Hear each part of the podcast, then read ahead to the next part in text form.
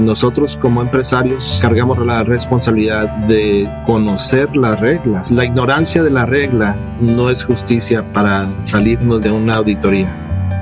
Bienvenido al podcast de Get It Motion Entrepreneurs, un espacio para el desarrollo de pequeños negocios. En este programa podrás encontrar lo que tu negocio necesita. Queremos apoyarte a que triunfes en tu negocio. Encuentra los recursos y herramientas para estar siempre en crecimiento. Iniciamos Get It Motion Entrepreneurs.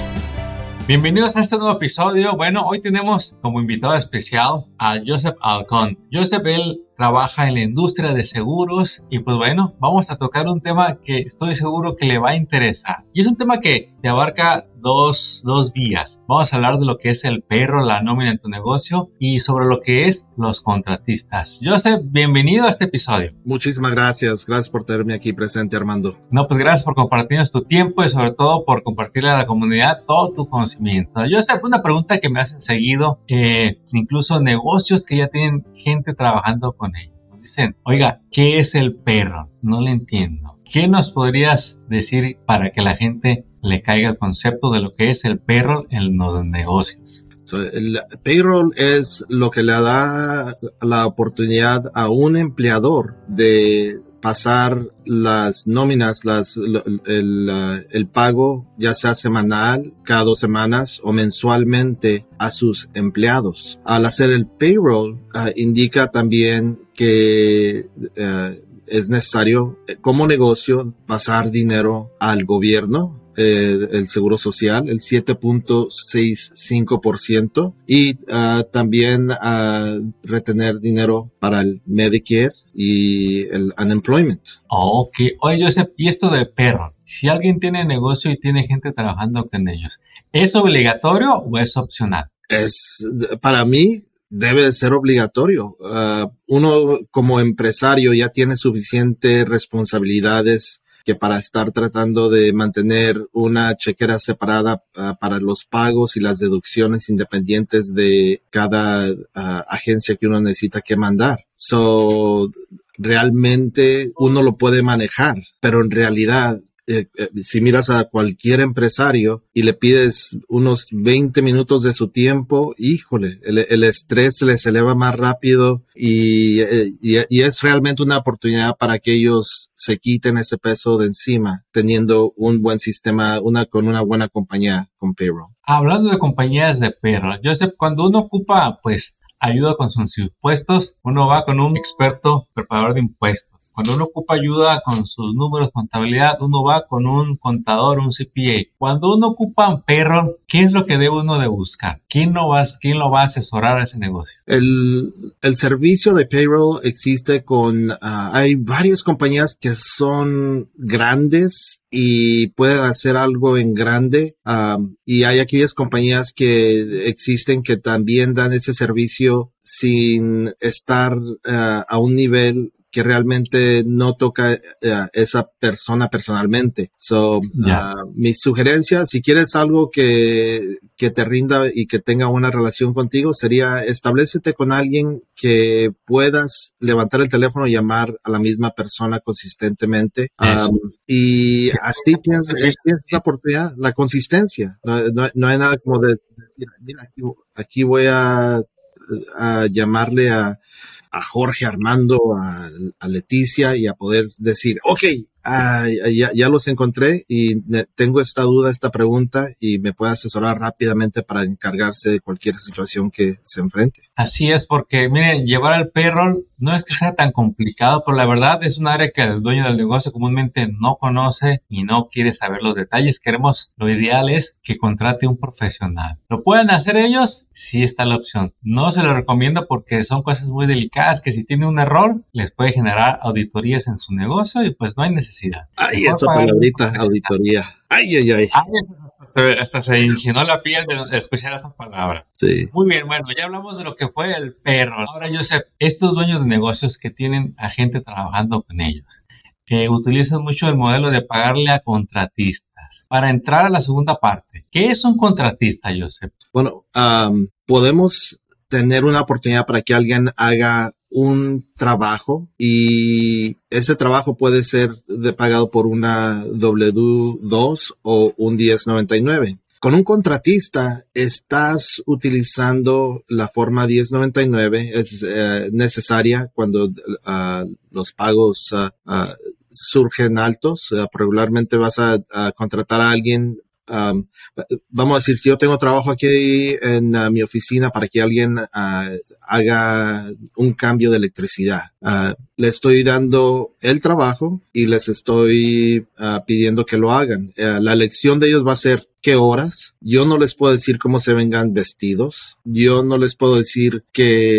qué, qué herramienta usen. Um, y no, no le puedo decir, no quiero que trabajes con el vecino. Él es totalmente opcional. Él es su propio empresario. Um, Como lo dice la palabra, ¿no? Contratista independiente. Totalmente. Y, y la, ahí, ahí entramos a la diferencia. Con un empleado, Ah, tengo a alguien eh, a quien mantengo en relación. Ah, yo le proveo herramientas, ya sea computadoras, uh, ciertas llaves para hacer el trabajo que ocupa para poder entrar donde yo le confío. Él como empleado también tiene la opción de decir, ok, ya yo hasta aquí llegué. puede, puede salirse de mi empresa cuando él elige. y, y yo lo voy a entrenar y él sería necesario que siga mis instrucciones para también retener el trabajo. Claro.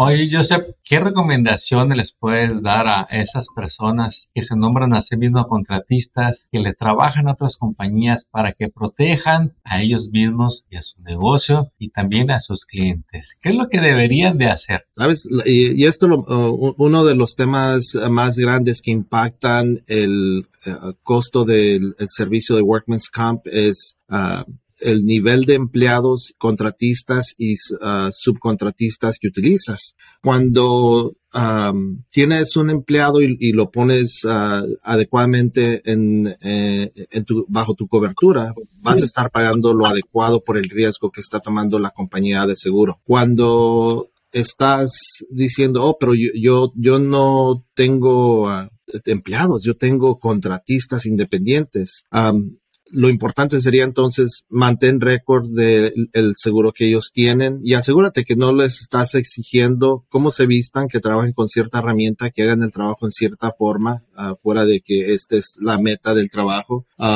Y, uh, y así puedes evitar esas auditorías y no, no tomar ese riesgo que eh, muchos uh, allá afuera lo toman. Y a veces el, uh, el decir, oh, no, mira, es que acá mi compa, eh, él es contratista y le estoy pagando para que reciba más dinero, porque si no, le tengo que quitar ese 7.5% y todas las otras cosas que le, quitamos a los cheques y no le estás quitando. hay, si esa persona realmente es un empleado y lo has estado clasificando incorrectamente, esa auditoría va a encontrar que no le has estado tú como empresario pagando al gobierno, al Seguro Social, al, Medicare, y él como empleado que ha estado recibiendo un poquito más, realmente tiene que reportarlo y él tiene que pagar el 15% de, de sus ingresos. O sea, el gobierno no va a estar feliz y va a tener la, el costo de, uh, de multas y, y el interés que se ha fallado de pagar con, con esa nómina que debió de haber hecho, eh, haberse hecho como si él fuera empleado. So, realmente el, es un ahorro falso que estamos creando. Bien dicho, es un ahorro ficticio que se les va a hacer cacahuates comparado con las multas que le van a llegar el día que le lleguen a hacer una revisión que le llamamos auditoría. Bien importante que usted como dueño de negocio conozca lo que es cumplimiento laboral para que esté siempre usted cumpliendo con sus obligaciones como dueño de negocio. Y hablando de los dueños de negocios, Joseph, entonces si yo soy un dueño de negocio que contrato a un subcontratista independiente, ¿qué le puedo exigir yo? Le puedo yo exigir, por ejemplo, que me muestre su Workers Comp para yo estar tranquilo de que tiene a, sus empleados cubiertos? Yo le pediría que, eh, eh, qué tipo de aseguranza tiene, especialmente para los trabajadores de él y para él mismo. Ah, en, el caso de que estés en un sitio de construcción y ah, algo le pase a él o a sus empleados, entonces hay que saber quién va a tomar la responsabilidad.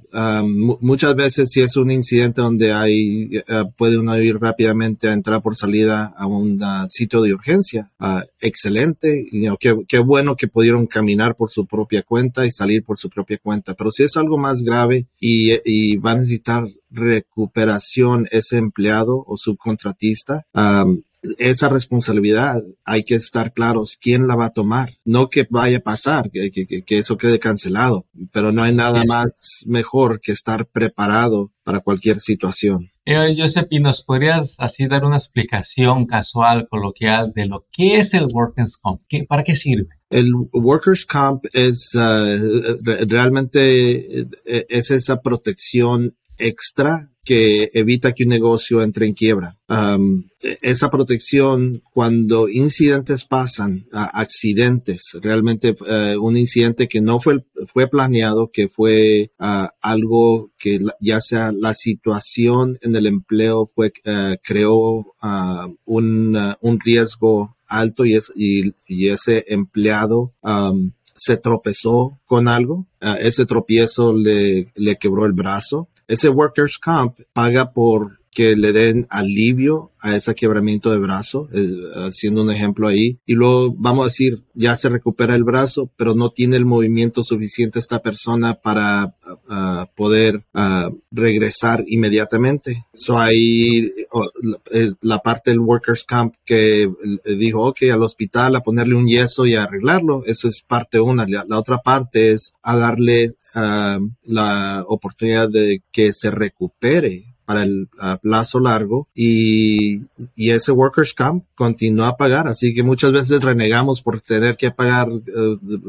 varios billetes uh, pero se nos olvida que esos billetes están ahí para apoyarnos y apoyar apoyar a nuestro negocio y a los empleados a regresar al empleo uh, o encontrar otra, otra vía para que ellos sean útiles en la sociedad. Así es. Y es que el principio es el mismo que los seguros de auto. Uno paga una cuota base para que lo cubra en caso de un incidente, los gastos que ese incidente genere. Su Workers Comp va a pagar una cuota base para que en lugar de desembolsar todo de su bolsillo estén cubiertos y aparte esté en cumplimiento laboral. Bueno, yo sé, y esto que hablamos de payroll, de subcontratistas y su Workers Comp, realmente ¿a quién aplica? Si yo tengo un negocio pequeño, yo tengo apenas un empleado que a veces lo contrato temporal, ¿es para mí también todas estas cosas de las que hablamos o nada más es para negocios grandes que ya generan cientos de miles, que ya tienen de decenas de empleados. Ahí explícanos porque muchas veces el pequeño negocio se excluye solito sin que nadie le diga. Sí, muy, muy buena pregunta. Eh, es necesario mantener buenas cuentas y reportar todo adecuadamente cuando uno tiene negocio. Si yo como uh, dueño de casa estoy uh, pidiéndole a alguien que venga a hacer un trabajo, ahí si estoy pagando más de 600 dólares a una persona, ya estoy empleándolos. Ahí, cambia la, la fórmula.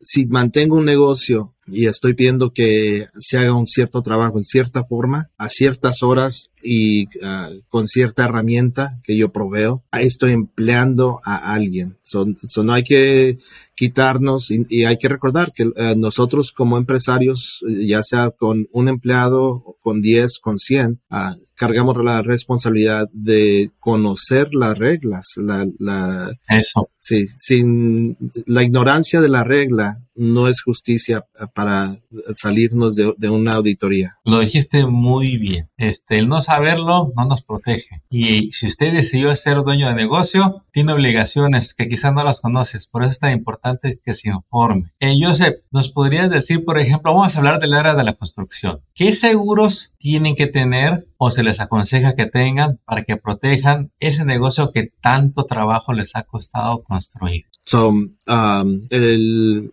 en construcción, uh, por regular estás utilizando un vehículo uh, con equipaje especial, vas a necesitar un, uh, un seguro comercial para tu auto um, y hay que ver los detalles dentro de ese seguro comercial porque en ese yeah. si, si tú lo manejas y no reportas que tienes alguien más que te ayuda a manejar y algo pasa con esa persona, muchas veces, de todas maneras, la compañía lo va a cubrir, pero el deductible cambia en vez de 500 dólares a 5 mil dólares. wow. Sí, porque el riesgo, no se sabía quién era la otra persona, no han adecuadamente eh, calculado el riesgo.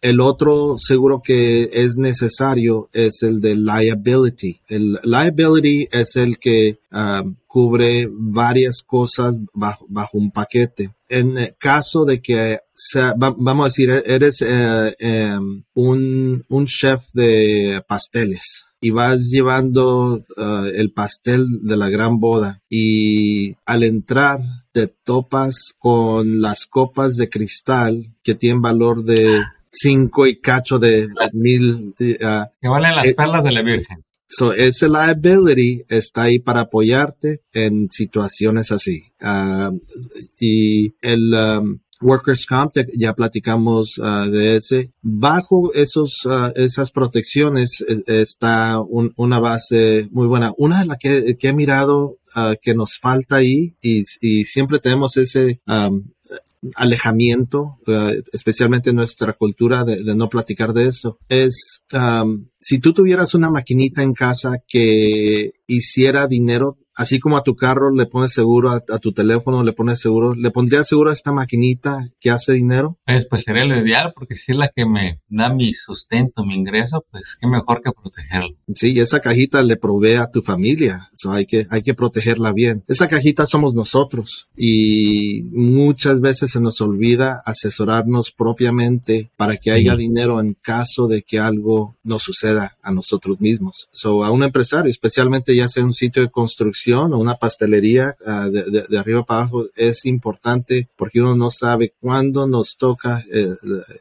eh, ese último paso y qué paso, en qué pasos dejamos al resto de nuestros seres queridos. Y hoy hablando del empresario, del dueño del negocio. Ahorita mencionamos de perro los empleados, de los contratistas que son terceras personas, pero el dueño del negocio. Tengo entendido que para el dueño del negocio no necesariamente es obligatorio el Workers Comp. Pero entonces, yo sé, ¿qué opciones tiene el dueño del negocio para protegerse a sí mismo en caso de que se accidente en su trabajo o incluso en su casa? ¿Qué le puede recomendar a ellos? Tienen, um, eh, sí existe uh, diferentes tipos de seguros uh, disponibles. o uh, un seguro de bienestar cubre las situaciones inmediatas. Um, también hay seguros disponibles para short term y long term disability, so la disabilidad uh, de tiempo corto y tiempo largo. So, uh, y, eso es lo que puede apoyar. Um, Interesante. Tener.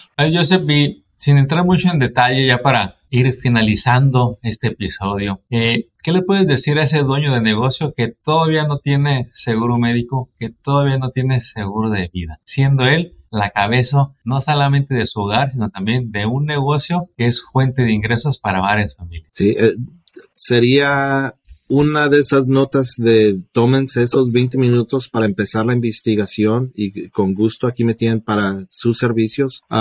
ya, que sea yo o alguien profesional que lleve la plática hacia cumplir las metas de ellos. Eso es algo sumamente importante. La, la, producción y el trabajo que tienen no, no va, ojalá que no cambie radicalmente, pero sí hemos mirado que en e, estos tiempos eh, ha habido, aunque ha habido pandemia, ha habido gran oportunidad para muchos empresarios y para sostener ese nivel de actividad también es importante eh, tomar ese tiempo Ah, y tomarlo en serio para visitar qué está uno fundamentalmente haciendo y por qué lo está haciendo. Y hay que cubrir las bases adecuadamente para seguir haciéndolo. Muy bien. Me comentaba otro agente de seguros, me decía Armando, es que cuando ya la gente se informa se va a dar cuenta de que en este país, en esta vida, todo se puede asegurar. ¿Qué nos comenta sobre eso, José? sí, ah, y ah, hay podemos ver que hay artistas que aseguran uh, sus, uh, ojos, sus piernas, su cabello y, eso es porque es parte de cualquier cosa que tenga un valor. hay ah, lugares y, compañías que pueden decir, ok, aquí, estamos si algo iba a pasar para respaldar esa situación. Eso sí, e, e, existe. Joseph, ¿cómo te puede la gente contactar para informarse? Y es posible que tú les des una consultoría sin costo, esa llamada de 15 a 20 minutos para informarse. ¿En dónde te pueden llamar o en dónde te pueden enviar un correo electrónico? So, uh, pueden llamarme al 760-773-7226 uh, y mi correo electrónico es la, uh, la letra J halcón arroba farmesagent.com. Perfecto, le voy a sacar esta información en la página de este episodio o aquí en la descripción del video para que pueda tomar nota. Y Joseph, antes de despedir este episodio, un último mensaje, comentario que quieres que la audiencia se lleve. Sí, una vez al año es importante visitar al doctor, unas dos veces al año mínimo al dentista y para poder planear ah, el, futuro de tu negocio adecuadamente hay que mantener ese contacto con los, ah, las personas que están ahí para apoyarte, la, persona de payroll, la persona de tus impuestos uh, y, y, parte de eso, el otro apoyo que uh, hay que recordar y está ahí para, para las situaciones más difíciles, pero también para sostener una, una inversión a mantener a salvo tu negocio, es eh, la persona que te ayuda con los seguros. Excelente. Joseph, no nos queda más que agradecerte tu tiempo y muchas gracias por compartirles esta información que estoy seguro de que le va a abrir los ojos a más de un emprendedor, a más de un dueño de negocios. Te deseamos todo el éxito y te esperamos pronto para grabar un nuevo episodio aquí en Get Motion Entrepreneurs. Éxito, Joseph. Muchas gracias, Armando. Acabas de escuchar el podcast de Get in Motion Entrepreneurs. Visita nuestra página para descubrir más recursos para tu negocio. Síguenos en las redes y suscríbete al newsletter del podcast. Visita getinmotion.org.